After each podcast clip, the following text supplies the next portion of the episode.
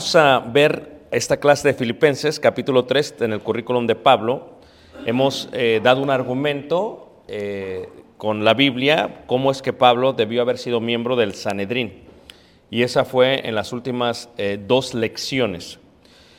Continuando con el currículum, ahí en Filipenses capítulo 3, en el versículo eh, 4, debemos recordar que la razón por la cual Pablo quería que aceptasen ello era porque había eh, muchísimos judíos dentro de eh, la iglesia de Cristo en Filipos y entre los judíos había prosélitos y estos prosélitos eh, pues estaban buscando a los cristianos gentiles y querían que ellos guardasen la ley de Moisés y por lo tanto como parte de ellos se circuncidasen. Luego vemos, por ejemplo, en el versículo, capítulo 3, versículo 2, que expresa guardados de los perros. Y dijimos que era porque los perros eran inmundos y normalmente comían de lo que le daba la gente, eh, pero también porque los veía de esa manera porque mutilaban las partes del cuerpo, en este, en este caso el, prepucio, que era parte de la circuncisión. El versículo 3 veíamos que Pablo tiene en qué confiar en cuanto a la carne y da su currículo. El versículo 4 dice, aunque yo tengo también de qué confiar en la carne, si alguno piensa que tiene de qué confiar en la carne, yo más. Dice circuncidado al octavo día. Y esto lo vimos en la lección pasada, vimos el proceso de la circuncisión, cómo es que la gente se circuncidaba y es un proceso que se utiliza hasta el día de hoy entre los judíos. Pero en cuanto al octavo día, pues esto era diferente al caso de los prosélitos, porque ellos lo hacían ya de adultos y Pablo lo hacía, lo hizo desde los ocho días, como lo ordenaba, o como lo dio, eh, lo recibió este Abraham con su primer hijo. Luego dice del linaje de Israel, porque tenía pues un linaje, veíamos esta parte del linaje de Israel y atendíamos que para hacer linaje solamente era por parte del padre, y así él lo explicaba, y especifica que era de la tribu de Benjamín. Veíamos que era hebreo de hebreos, lo cual indica que hablaba muy bien el hebreo y que se movía muy bien entre los hebreos.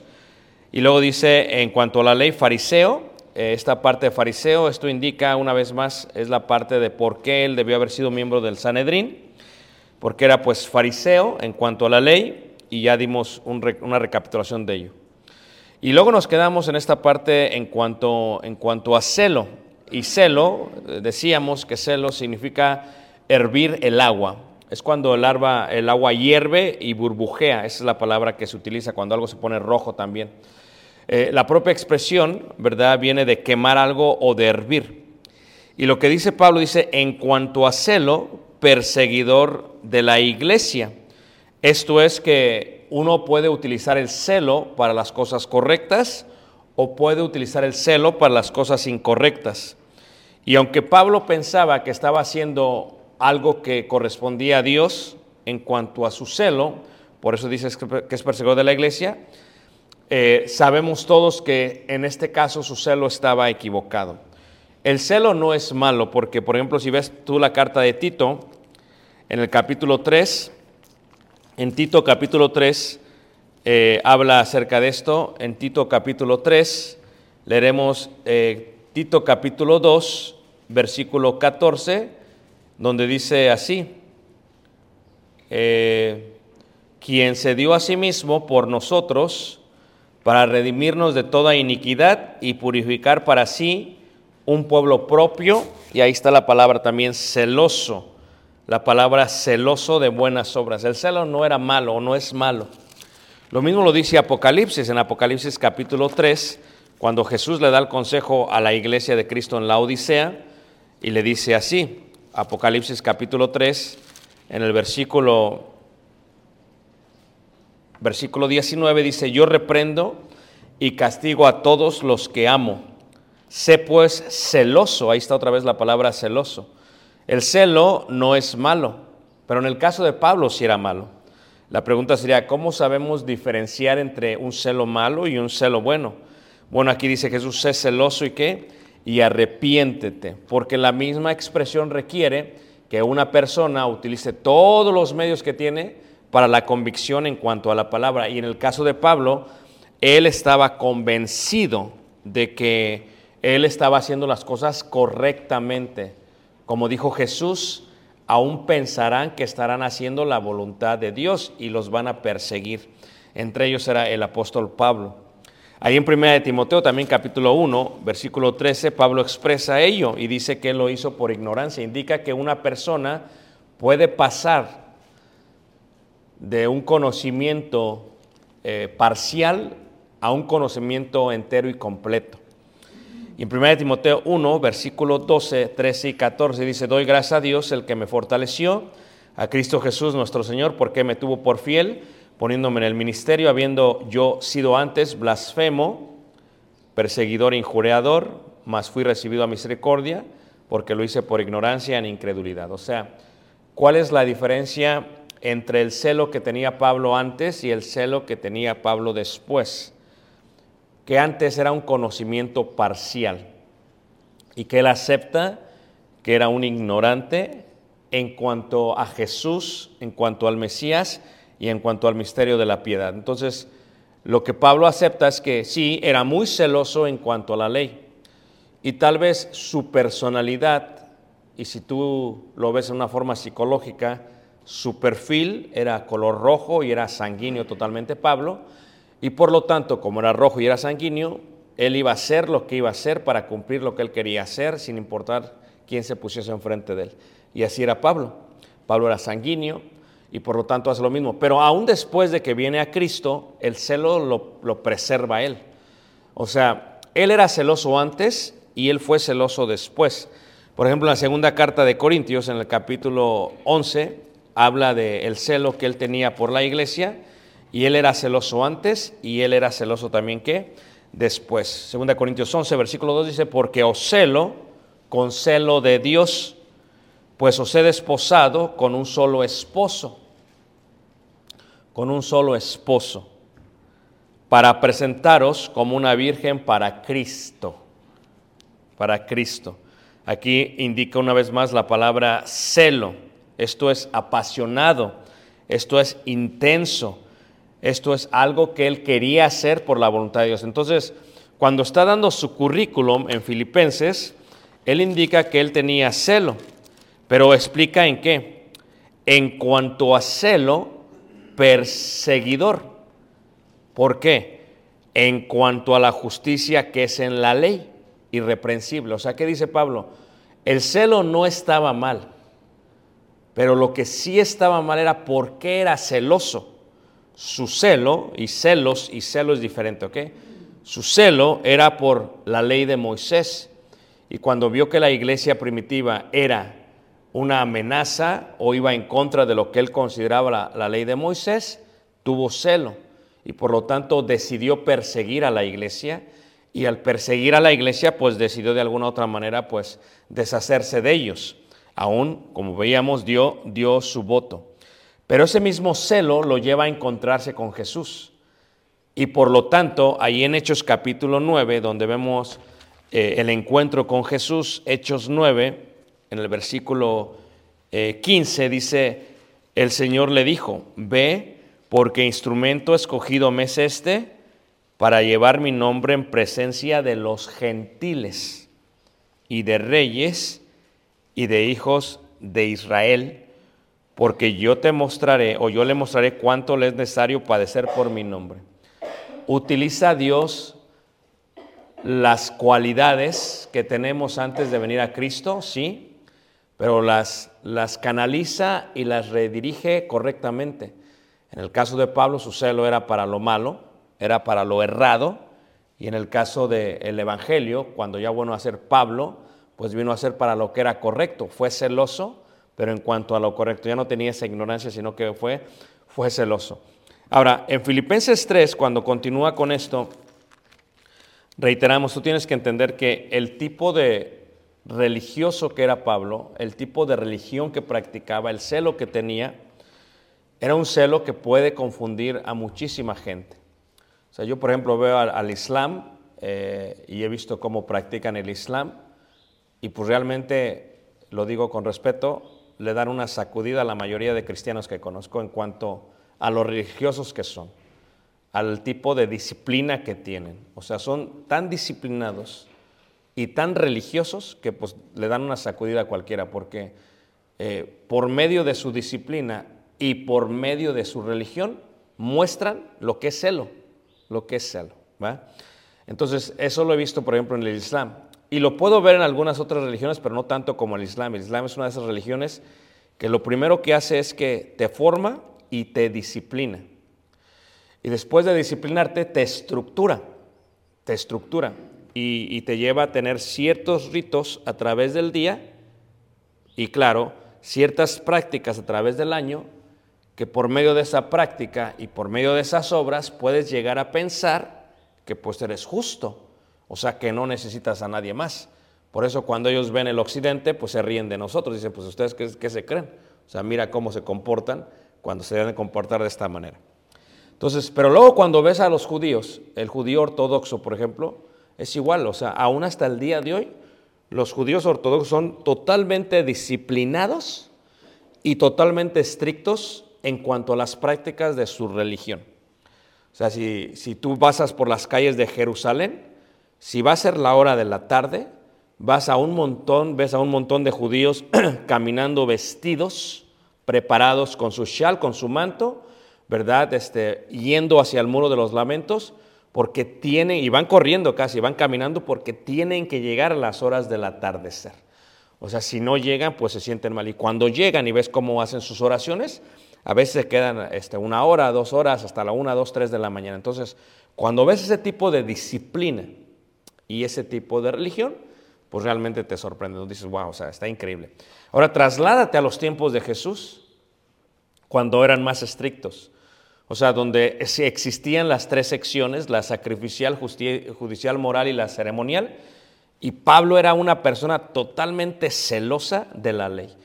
O sea, era tan celoso que él menciona que era irreprensible.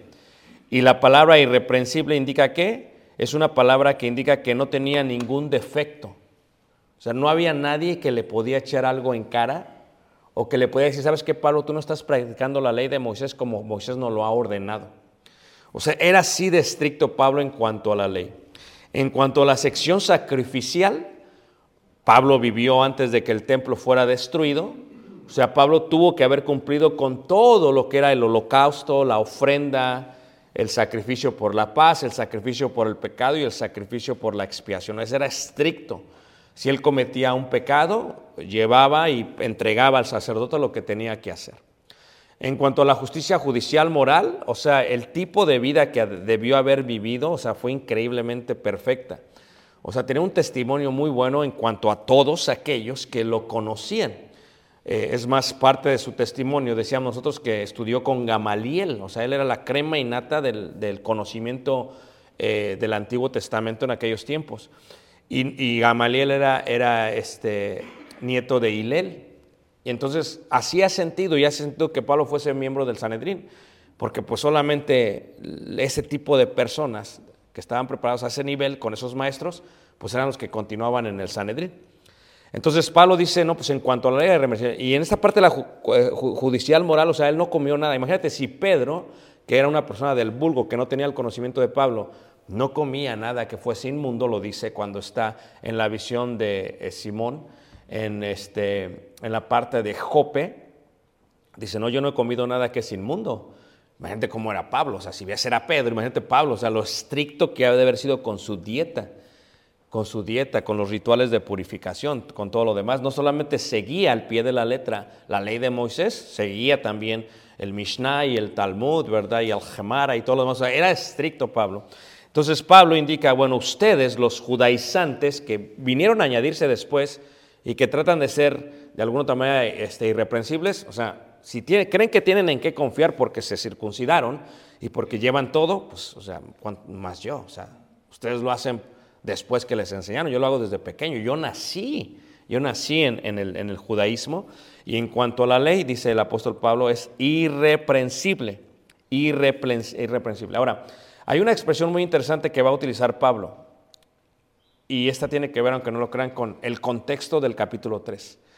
El contexto del capítulo 3 es, le llamó a los judaizantes perros.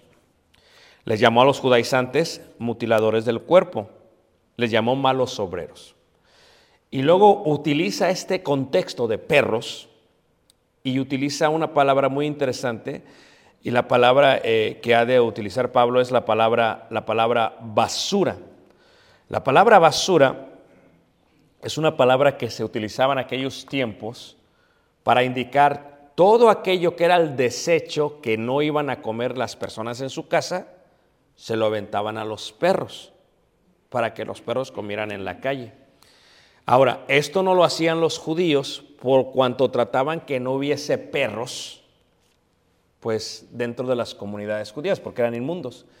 Pero esto sí lo hacían los gentiles y los samaritanos y los birraciales, como lo hacemos nosotros. Si tú fuiste de rancho, yo recuerdo con mi abuelo, mi abuela toda la parte de la comida, de las tortillas, todo lo aventaban en una olla y después salía al patio de su casa y la aventaba al suelo y venían los perros y se lo devoraban. ¿Alguien, ¿alguien vio alguna vez eso, menos? O sea, los perros nunca comieron o nunca comían eh, eh, el platillo principal. Comían la basura, el desecho de lo que la gente no, no quería comer. Bueno, a diferencia de hoy, pues le dan todo, le dan lo primordial y luego ya lo secundario se lo dan a sus hijos. Pero antes no era así. Es la verdad, hermanos. O sea, el día de hoy hay gente que hasta compra comida de perro fría para dársela del, del refrigerador. Pues es un perro. Pero bueno, eso ya es un debate de, de personas, ¿no? Dice, me dice Cale, pero le das lo mismo todos los días. Le digo, pues es perro, va a comer. O sea, no es como que él sabe la diferencia de las. Se traga porque él sabe el instinto sabor diferente. O sea, aceptemos que son animales. Entonces, en el contexto de los judíos, cuando se los aventaban a los perros, pues se lo comían. Entonces él está comparando los judíos, los judaizantes, con los perros. Y dice, mira, fíjate el tipo de, o sea, mi currículum, o sea, ve, yo en cuanto a la ley, o sea, nunca comí carne de cerdo, nunca comí tocino, o sea, ¿qué han comido ustedes? Le dice Pablo a los judaizantes. Yo soy irreprensible. O sea, si vamos al récord, a mí no tiene nada que echarme en cara. Y por eso dice el apóstol, pero por cuántas eran para mí ganancia, que todo el currículum, dice, las he estimado como pérdida. O sea, la estimación o el valor, como le dicen en México, a la plusvalía, cuando, cuando, cuando tú estimas algo, para estimar el valor de los autos se utiliza el libro azul acá, ¿no? Y dices, el libro azul te dice cuánto vale tu carro basado en tu carro. Para estimar el valor de una casa se utiliza la parte de la comunidad, el mercado y la demanda y todo lo demás. Y luego, claro, lo que es la casa, ¿no? Se estima, se evalúa. Luego, para estimar tu carrera, cuánto cuesta una carrera, o una profesión, o una vocación. O sea, depende de los años que tú has invertido en algo y luego dices, bueno, yo estimo mi carrera tanto. Como dijo aquel hombre, a mí no me pagan por lo que hago, sino por lo que sé. Y es correcto, porque tal vez una persona dure media hora haciendo algo y cobre mucho. ¿Por qué? Porque sabe, el conocimiento se evalúa, tiene un gran, un gran valor. Entonces, ¿qué es lo que dice Pablo? Ustedes tienen por estima la circuncisión, las obras de la ley. Es lo que ustedes estiman. Pero dice, yo para mí eso no lo he estimado como algo grande. Yo no lo estimo de esa manera. Pero por cuantas cosas eran para mí ganancia, ¿por qué eran ganancia? Pues sí son ganancia. A veces algunos de ustedes me han dicho aquí en la conexión, es que pues porque tú eres Ricardo, tú vas y le dices y no hay problema. Pues sí, o sea, no sé por qué pasa así. Le decía yo a una hermana apenas, no, y te van a quitar tus frenos y no te van a cobrar nada. Dice, ah, ¿cómo no? Le digo, si yo le digo no te cobra nada. Ah, ¿cómo no? Le digo, sí. Entonces, ¿es ganancia? Sí, sí es ganancia. Ayer agradezco mucho hermano Josué que me invitó a desayunar, gracias hermano. Como todo un varón de Dios, ¿a poco no? Dice, también ponga este de aquí y pago por eso. hermano. Este, a ver si vamos el próximo a un steak, ¿no? Me siento al lado de Josué otra vez. Gracias, hermano. Bueno, bueno, José. Pero Pablo, o sea, su currículum le daba entrada en cualquier lado. Le daba entrada en cualquier lado. Entonces, utilizaba su currículum y le era ganancia, sí, totalmente. Porque para él era ganancia. Quería hablar en una sinagoga, le era ganancia. Quería comer con alguien. Ustedes saben que los, los CEOs y algunas personas, ¿verdad? Eh, parte de, de su desarrollo personal es, pues, enseñarle a sus sucesores.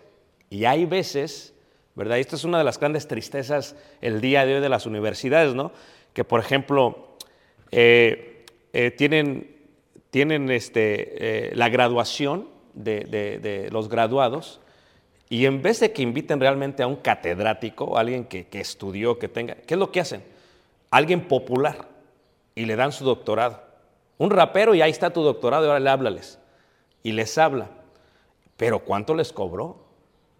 Por ejemplo, a la universidad donde se recibió mi esposa, ah, ¿quién ha venido? Ha venido hasta el Bush. O sea, ¿cuánto cobró? Por hablar una vez. Entonces, ¿qué pasaba en el caso de Pablo? O sea, sentarte a comer con él, ¿cuánto paga? Dices, tú no aprendo nada, pero siéntate a comer con Pablo, ¿cuánto vas a aprender? O siéntate a comer con un CEO, ¿cuánto te va a enseñar? Y el día de hoy hay gente que paga por escuchar a alguien o que paga por sentarse a comer con alguien. Dice Pablo, pues esto para mí era qué? Era ganancia. O sea, yo lo veía como una ganancia. En cuanto a la ley, ¿tú quieres descifrar lo que era la ley de Moisés? No había nadie como Pablo. Es más, Pablo cuando se compara entre los miembros de la iglesia primitiva dice, realmente el, único que me llega es Apolos. No dice Pedro, no dice Juan, no, no dice Apolos. Ni en Apolos ni en mí lo han visto. O sea, ese es el único que se compara conmigo. Entonces, él, para ellos era ganancia. Entonces, ¿qué pasa? Pero ¿cuántas cosas eran para mí ganancia? Dice, las he estimado como pérdida. Las he estimado como pérdida. Es como cuando alguien compra un terreno y lo compra bien barato, ¿cierto o no? Y ya van pasando los años y pues ¿qué pasa, hermanos? Pues se hace bien caro. Y entonces ¿qué pasa? Bueno, y de pronto llega alguien y le dice, qué bonito terreno. Y él dice, lo voy a mandar a evaluar. Lo voy, a- le voy a mandar a ver cuánto cuesta. Y viene y le, le dan, "Bueno, fue tanto y la plusvalía fue tanto. Cuesta tanto ahora el terreno. Y que voltee y diga, pero ¿sabes qué? Lo voy a dar como pérdida. ¿Y qué, manos? ¿Te lo qué? Te lo regalo.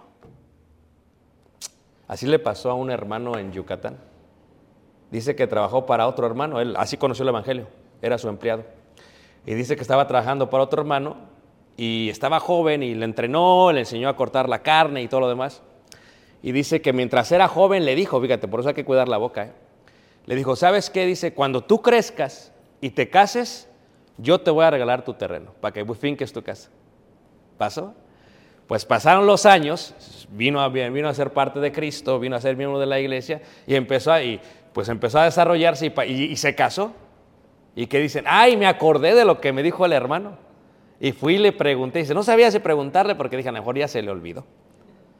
Y dice, hermano, dice, pues fíjese que, ¿usted se acuerda cuando trabajamos? No, sí, sí. ¿Tú se acuerda cuando teníamos esta? Sí. Y cuando platicamos del terreno, dijo, claro, y, y te lo voy a cumplir. Y lo llevó, hermanos. Y dice, mira, tengo estos 10 terrenos, dice. ¿Cuál quieres? Dice, no, pues el que quiera usted. No, no, pues este, dice, ok. Y ahora lo compró y lo edificó. Y con cómo ha crecido Mérida, Yucatán, hermanos, pues ¿cuánto no crees que qué? Pues él dice, ahí está. Bien lo le dijo hermano, y no lo podía vender. Dice, sí, pero me lo dio. Por gracia. Fíjate, pues ya había dicho, ni modo que dijera no y era hermano, pues no. Por eso que, cuidado. Te voy a dar un sneakers, Roda, al rato, no te preocupes. Entonces, ¿qué pasa? Eh, eso lo dio por pérdida. Fíjate, Pablo, toda la educación que tuvo la dio por pérdida. Y dijo, ustedes quieren comer de lo que yo tengo por pérdida. Dice, y ciertamente aún estimo todas las cosas por pérdida por la excelencia. Aquí está la palabra excelencia. O sea, ¿qué significa excelencia? Un valor totalmente mayor y totalmente, ¿qué manos? Superior. Superior. Es como aquel hombre que estaba muriéndose. No tenía nada, ni en qué caerse muerto. Y viene su hijo. Le dice, mi hijo, tengo un regalo para ti. Sí, sí, este, dime, papá. Y saca un reloj bien antiguo, antiguo esos antiguos. Toma. Dice, pero antes de que lo vendas, ve y pregunta al mercado cuándo te dan. Y va al mercado y le dice, no, pues está muy bonito tu reloj. Te damos 20 dólares para que me entiendas. Ay, 20 dólares. Dice, no, 20 dólares. Y regalo a papá dice, no, papá, no sirve el reloj que me regalaste, nada más me dan 20 dólares. Ah, dice, ahora ve a la casa de empeño a ver cuánto te dan. Pues ahí va. Ya ven que son más codos los de la casa de empeño. Te damos, no, pues te damos 5 dólares. No, se enojó más, dice, le hubiera agarrado los 20 del mercado. Regresó con el padre. Dice, ay, papá, mira. No, no sirve nada tu reloj, dice, ¿quién sabe qué? Ah, ok. Ve al museo. A ver cuánto te dan. Ahí va el hombre. Y llega al museo y le dice al del museo, mire este, y le hace el del museo, a ver, dame unos segundos y ya ven, los del museo siempre salen con sus cestos y empieza a revisar. Y dice, ok, y lo revisa y dice, híjole, dice, te damos 200 mil dólares, dice. Este es uno de los primeros relojes que sacó esta compañía y te ofrecemos 200 mil y nos serviría mucho para qué. Pues se puso bien contento el chavo. No, lo agarró, dice, no, luego regreso. Y fue a su padre. Y le dice, papá, dice, estás, qué gran bendición, me diste una gran herencia. Y dice, no, dice, regrésame el reloj. ¿Ah, cómo? Sí, dice, nada más quiero, el regalo que te quería dar no era el reloj. Nada más quiero que sepas que depende dónde estés y el conocimiento de ellos en cuanto a contigo es como te van a valorar. No te agüites, aquí está el reloj y se lo regaló el reloj. La idea general es que para Pablo no valía nada, hermanos. Era más excelente Cristo Jesús y su conocimiento. Más excelente, dice Pablo. Dice, cosas como pérdida por la excelencia del conocimiento de Cristo Jesús, mi Señor, por amor del cual lo he perdido, ¿qué? Todo. O sea, ¿qué perdió Pablo, hermanos? ¿Qué perdió Pablo? O sea, Pablo consideraba haber perdido también su linaje. Porque Pablo se dio cuenta que en Cristo Jesús el linaje no, ¿qué hermanos? No, no importa, dice Pablo. El linaje no importa. Se dio cuenta que qué? Que el hecho de hablar hebreo tampoco importa. Porque el Evangelio de Cristo estaba siendo transmitido no en lenguaje hebreo, sino conforme el Espíritu daba las lenguas, los idiomas, y lo recibía la gente. Y dice, wow, o sea, ya no es necesario el hebreo, decía, es basura también en el contexto que estoy hablando. En cuanto a la ley, en cuanto a la ley de Moisés, dice, esto que ustedes están gozando y dicen, wow, qué increíble que tenemos que judaizar, tenemos que circuncidar, eso para mí dice, es basura, dice. O sea, yo lo deseché y ¿saben qué, hermanos, en Filipos? Los judaizantes se lo están comiendo como perros. Fíjate el contexto, hermanos, qué hermoso, ¿no? O sea, fíjate cómo se los colocó, dice, no. Dice, para mí, dice, todo esto es una pérdida. Pérdida total. Pérdida total. Fíjate que ahorita hay un, este, estaba yo hablando con algunos hermanos ya más grandes de edad, pues a veces nos sentamos, y en esta plática estábamos hablando de la nueva generación de predicadores. Me permito hacer un paréntesis para esto, ¿ok? Y ahora resulta, hermanos, que antes decían ellos, no, dice, es que antes salían los predicadores, salían con todo, dice, pero ahora no, dice.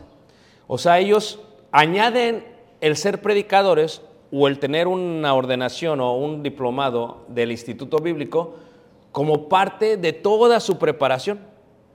Y muchos dicen, no, ya, ya recibí este diploma, pues ahora voy a ejercer mi carrera.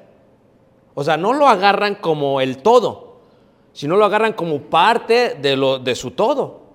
Y decía el hermano, dice, no, sí, brother, dice, porque imagínate, ¿cuántos predicadores que se han recibido están ejerciendo? Ya no estamos hablando de los de en inglés, en inglés hay una sequía increíble, hermanos. Hay una sequía increíble, dice, estamos hablando en español, dice, dice, ¿cuántos? Dice, y dice, no, es que una cosa es que vinieron, salieron de la secundaria y se vinieron a la escuela de predicadores y se gradúan, pero que todavía les quedó la espinita de prepararse secularmente, dice.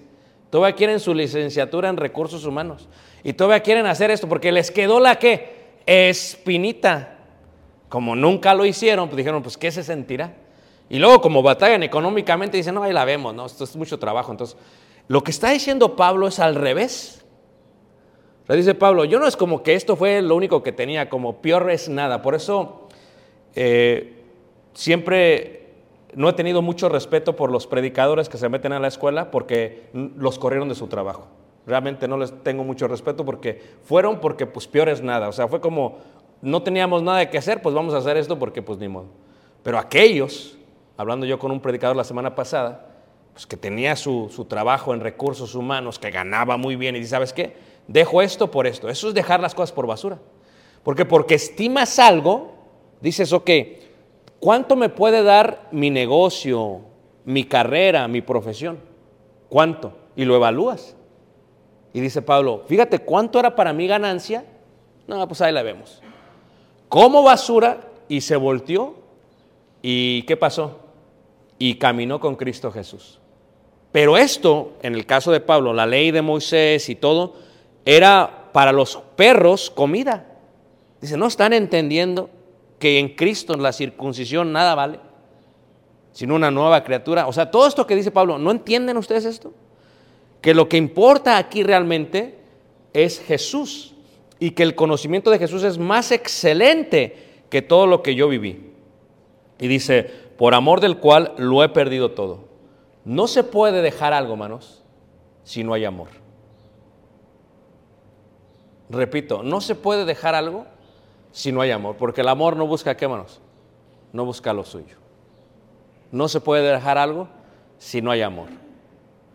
Si el amor no es la base de nuestra relación con Dios, no estaremos dispuestos a dejar nada. Por eso dice una persona, no, pues yo no puedo dejar esto para seguir a Cristo. Entonces no puedes seguirle. Tienes que estar dispuesto a dejar eso para seguir a Cristo. Porque sin el amor no se puede. Y Pablo dice, mira, todo esto era para mi ganancia, dice. Le dice a los judaizantes, filipenses. Dice, pero por amor del cual lo ha perdido todo, dice, y lo tengo que por basura. Y ahí está la palabra, para que coman los perros. Ellos comen de mi basura, dice Pablo. Porque bien deberían de haber comido de ellos, pero no dice, para mí esto es que es basura. Pero ¿cómo lo mostraba? Con el testimonio, decía, pues se dieron cuenta que yo ya no hago esto, que no hago esto, que no. Porque si las mismas cosas que destruí, las mismas vuelvo a edificar, transgresor qué? Me hago. Entonces, dice Pablo, no, lo di por basura. ¿Por qué? Versículo 9 dice, y ser hallado, dice, en él, fíjate qué interesante, y ser hallado en él, no teniendo mi propia justicia, que es por la ley. O sea, hablaba yo de la religión al principio de mi lección, decía, ok, cuando la gente es muy religiosa, piensa que es por su justicia que son salvos. No, o sea, somos salvos por la gracia y por la fe en Cristo Jesús. Pero esa salvación y esa gracia no nos permite vivir como queramos. Porque muchos han abusado de la gracia por eso. Tenía, eh, estaba yo sentado el día de hoy en un restaur- eh, esta semana en un restaurante, estaba platicando con un joven y le decía eso, le decía, mira, fíjate cómo es la gracia. Si tú llegas a pensar que la gracia, una vez recibida, la salvación nunca la pierdes, tu forma de vivir diaria va a ser porque crees eso, que la salvación nunca la pierdes. Y porque crees que la salvación nunca la vas a perder, por eso vives de esta manera. ¿Ok? Porque si creyeras que cualquiera se puede deslizar de la salvación, o que puedes perder la salvación tan grande que nos ha dado Jesús, como lo dice Hebreos, entonces tratarías de vivir conforme Cristo te pide que vivas. No estoy diciendo que la forma en que tú vives o las obras que tú haces en la forma en que tú vives te salva. Lo que te salvó fue Cristo Jesús. Pero que como respuesta a esa salvación hay un estándar que Jesús pide vivas. Y esto es el viejo hombre tenerlo por basura. No tener más estima al viejo hombre y sus obras que el conocimiento en Cristo Jesús. Le digo, y por eso crees esto, porque piensas que la salvación nunca la vas a perder. Pero yo te digo, eso está mal. No solamente está errado, y es una falsa doctrina. Y cuando quiera nos sentamos a debatirlo. Porque eso es uno de los grandes errores de la Biblia, y esto es una nueva, es una nueva realmente, eh, una nueva doctrina que no tiene más de 40, 50 años. Que la gente pensó, se le metió la idea que yo soy salvo, nunca me lo, lo voy a perder. No, así no funciona la Biblia, hermanos. Fíjate a un Pablo, fíjate Pablo, estamos hablando de Pablo, ¿ok? Él dice, y ser hallado en él. Dice, no teniendo mi propia justicia que es por la ley, sino la que es por la fe de Cristo, la justicia que es de Dios por la fe, a fin de conocerle y el poder de su resurrección. Pablo dice, o sea, yo todavía espero conocerle. Para conocerle, tengo que dar por basura el Saulo de antes. Luego lo explica mejor en el versículo 13. Hermanos, yo mismo no pretendo haberlo ya alcanzado, pero una cosa que hago, olvidándome claramente de lo que queda aquí atrás. Y este es un secreto para perseverar en el camino del Señor. Para perseverar en el camino del Señor, hermanos, lo que tú tienes que aprender a hacer es olvídate de lo que quedó atrás, de lo que has hecho para Dios, de lo que hiciste para Dios, aún de tu vida anterior. Tienes que olvidarte y seguir adelante. Porque es la única manera de que puedas tú llegar, por si pudiésemos llegar, como dice Pablo, a el poder de su resurrección. No está hablando de la resurrección del bautismo, sino de la resurrección de los muertos. Y Pablo dice, o sea, ser hallado en él, dice, a fin de conocerle, versículo 10, y el poder de qué? Su resurrección. O sea, versículo 13, olvidándome ciertamente lo que queda atrás y extendiéndome a lo que está delante, prosigo a la meta, al premio del supremo llamamiento de Dios. ¿En qué? En Cristo qué? Jesús. O sea, la resurrección la ve Pablo como una victoria, pero una victoria que no ha de ser parte él hasta que muera. Y mientras él muere, tendría que tomar su viejo hombre y todo lo que éste trae como basura. Tendría que estimar más el conocimiento de Dios que yo. Esto es algo individual. O sea, tú individual, en forma individual, tú dices, ok, yo considero, ¿cómo evalúo? ¿Cómo evalúo este carro? Porque es como el joven. Era ignorante. Y para el ignorante se lo bailan temprano en el mercado. ¿O no es cierto? O sea, el joven, si hubiera sido ignorante y se queda, agarra los 20 dólares del mercado. ¿O no? Va a la casa de empeño y dice, no, ¿sabes qué? Me voy a ir al mercado, me dan 20 dólares. ¿O no es cierto? Pero, ¿qué era que evaluaba eso a 20? O sea, tú ahorita, tú no sabes cuánto vale la relación con Cristo Jesús. Porque a veces somos ignorantes. O sea, tal vez para ti la relación de Cristo Jesús es que mi relación con Jesús, yo voy a verte una vez al mes. Porque esa es mi relación contigo. O sea, tú estás evaluando en 5 dólares el reloj. Tal vez para otro digan, porque estaba, con los hermanos González, eh, estaba, en la mañana con ellos, y me dice la hermana, fíjate hermanos, me, me bien sabe la maestra, pues dice, pues ya ves que el domingo en la tarde, pues ya no muchos van.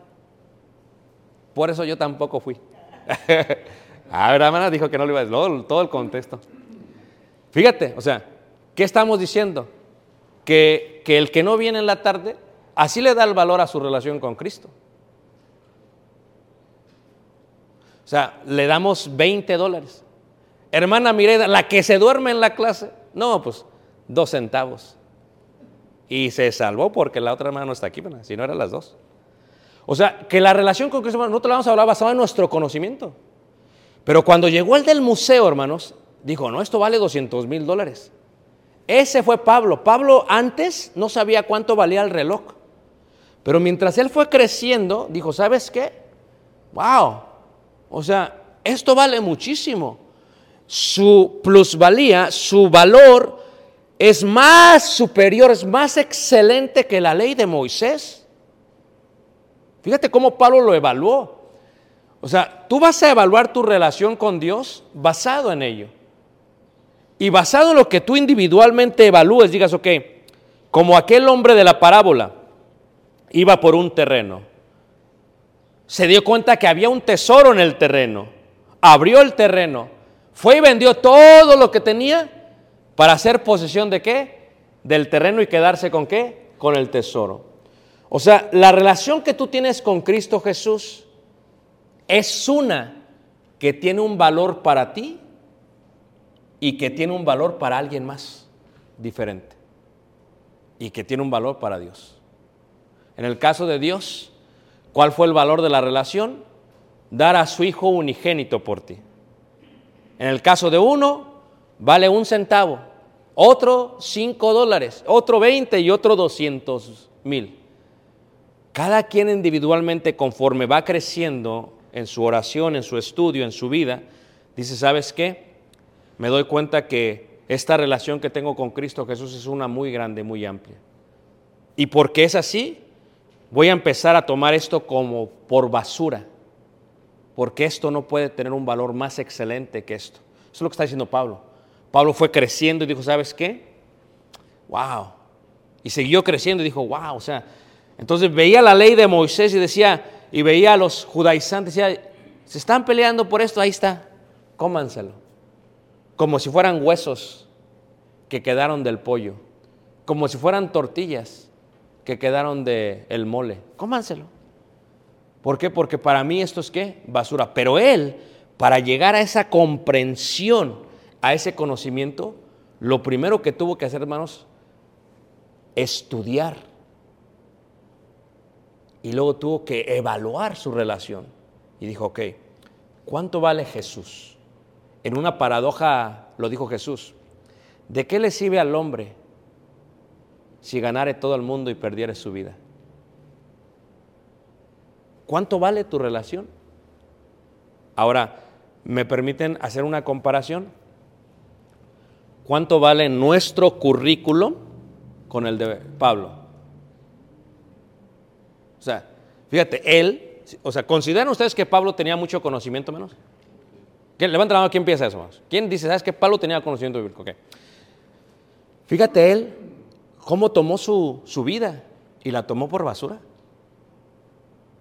Por eso a veces la gente no comprende. Dice, pero ¿por qué, ¿por qué Pablo hizo eso? Pues que porque para ti el valor es un centavo, pero Pablo el valor es que no tiene precio. Es que no tiene precio. O sea, para Pablo, por eso dices tú, oye, pero aquel dejó a su esposa. ¿Por qué la dejó? Y tú ves a la tuya y dices, yo no entiendo por qué la deja la mujer. Ah, ¿Cómo la deja? Eh, ¿No es la mujer invaluable, hermanos? No los oigo seguros. ¿Es invaluable o no la esposa, hermanos? Dice algo, pues, que depende, ¿no? Dice el otro. Cada quien le da el valor a las cosas como quiere. Pero a la relación con Cristo, dice Pablo, yo quiero hacer esto a ver si me hago de la resurrección. Del día en que resucitemos otra vez. Del día en que hemos de qué? De resucitar. So, vamos manejando con el hermano, ¿no? Y dice el hermano, mira, acaba de comprar estos terrenos. ¿Ves allá la montaña? Dije, no, era monte. ¿Ves el monte?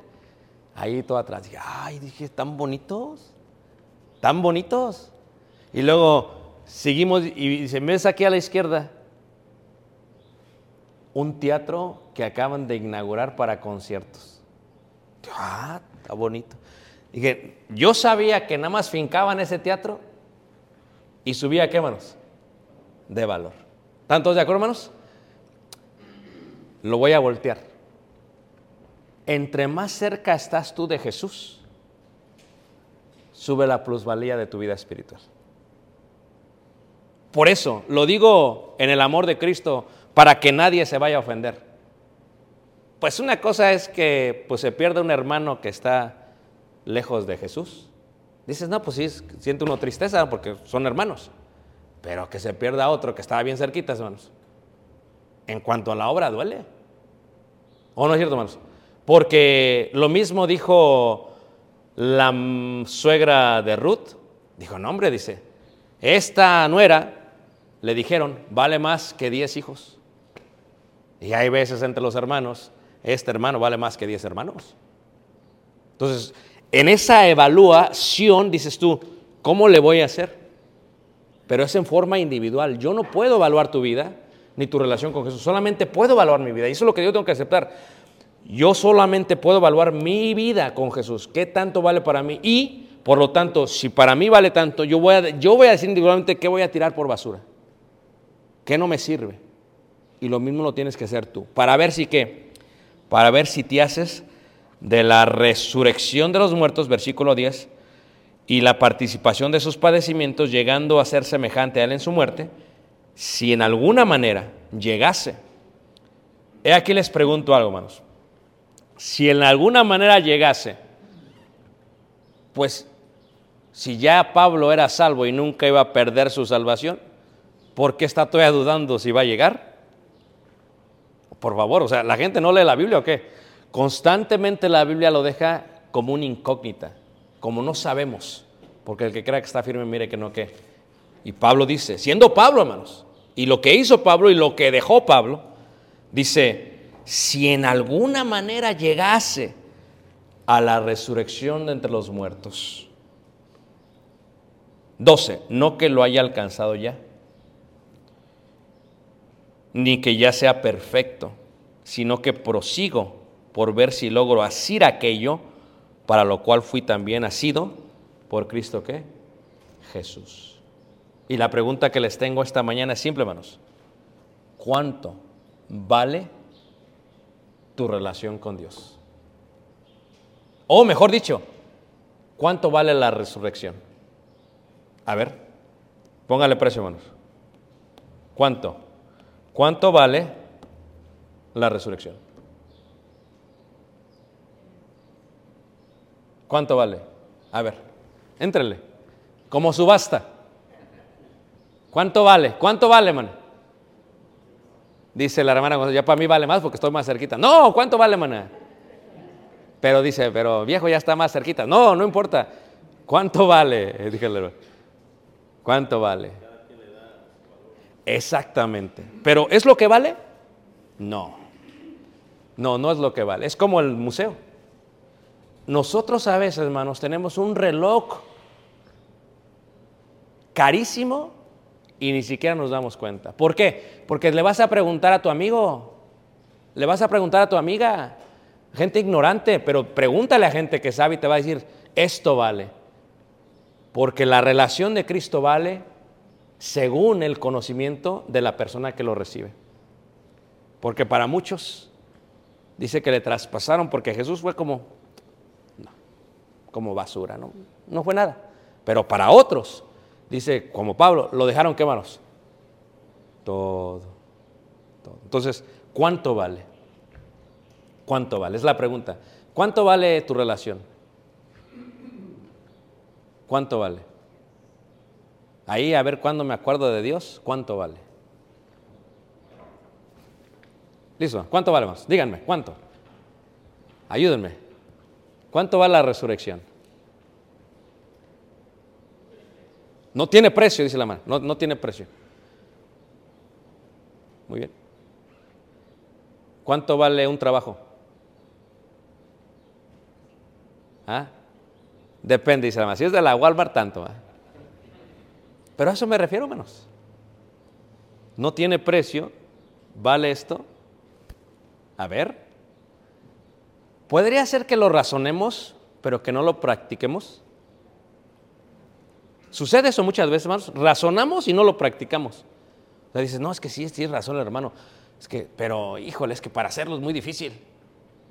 Pero, ¿cuánto vale la resurrección? A ver, ¿quién más? ¿Cuánto vale la resurrección, hermanos? O lo cambiamos, ¿qué les parece? ¿Cuánto vale Jesús? ¿Cuánto vale Jesús? Ponle precio, dijo este David, porque no ofreceré a Dios nada. Ponle tú el precio. Ahora, no es cierto que cuando uno le conoce y mientras vas creciendo, no sé si a mí me ha pasado, dices, wow, o sea, como que fue aumentando, ¿qué hermanos? El valor de la relación con Dios. Por el excelente conocimiento de Cristo Jesús. Por eso dice Pablo, para ver si, si me puedo asir de su conocimiento, porque es invaluable. ¿Ok, hermanos? Eh, ¿Alguna pregunta? Vamos a finalizar aquí, hermanos. Preguntas para esta lección. ¿Preguntas? ¿No? ¿Quedó?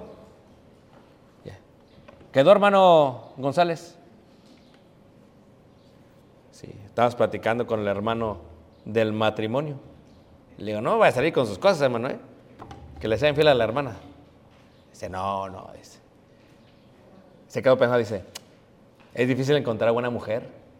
Le digo, tienes razón, pero yo he visto hombres con buenas mujeres que aún así hacen sus cosas. No está en lo que es la mujer, sino en el valor que le da el hombre a la mujer. Y el valor que le da el hombre a Dios.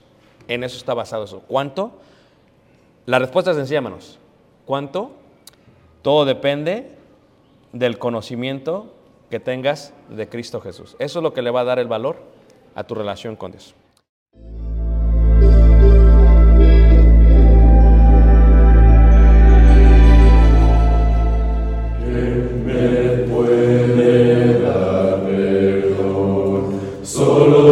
Jesús, la sangre de Jesús y un nuevo de Jesús, la sangre de Jesús. Que Dios es Solo de Jesús,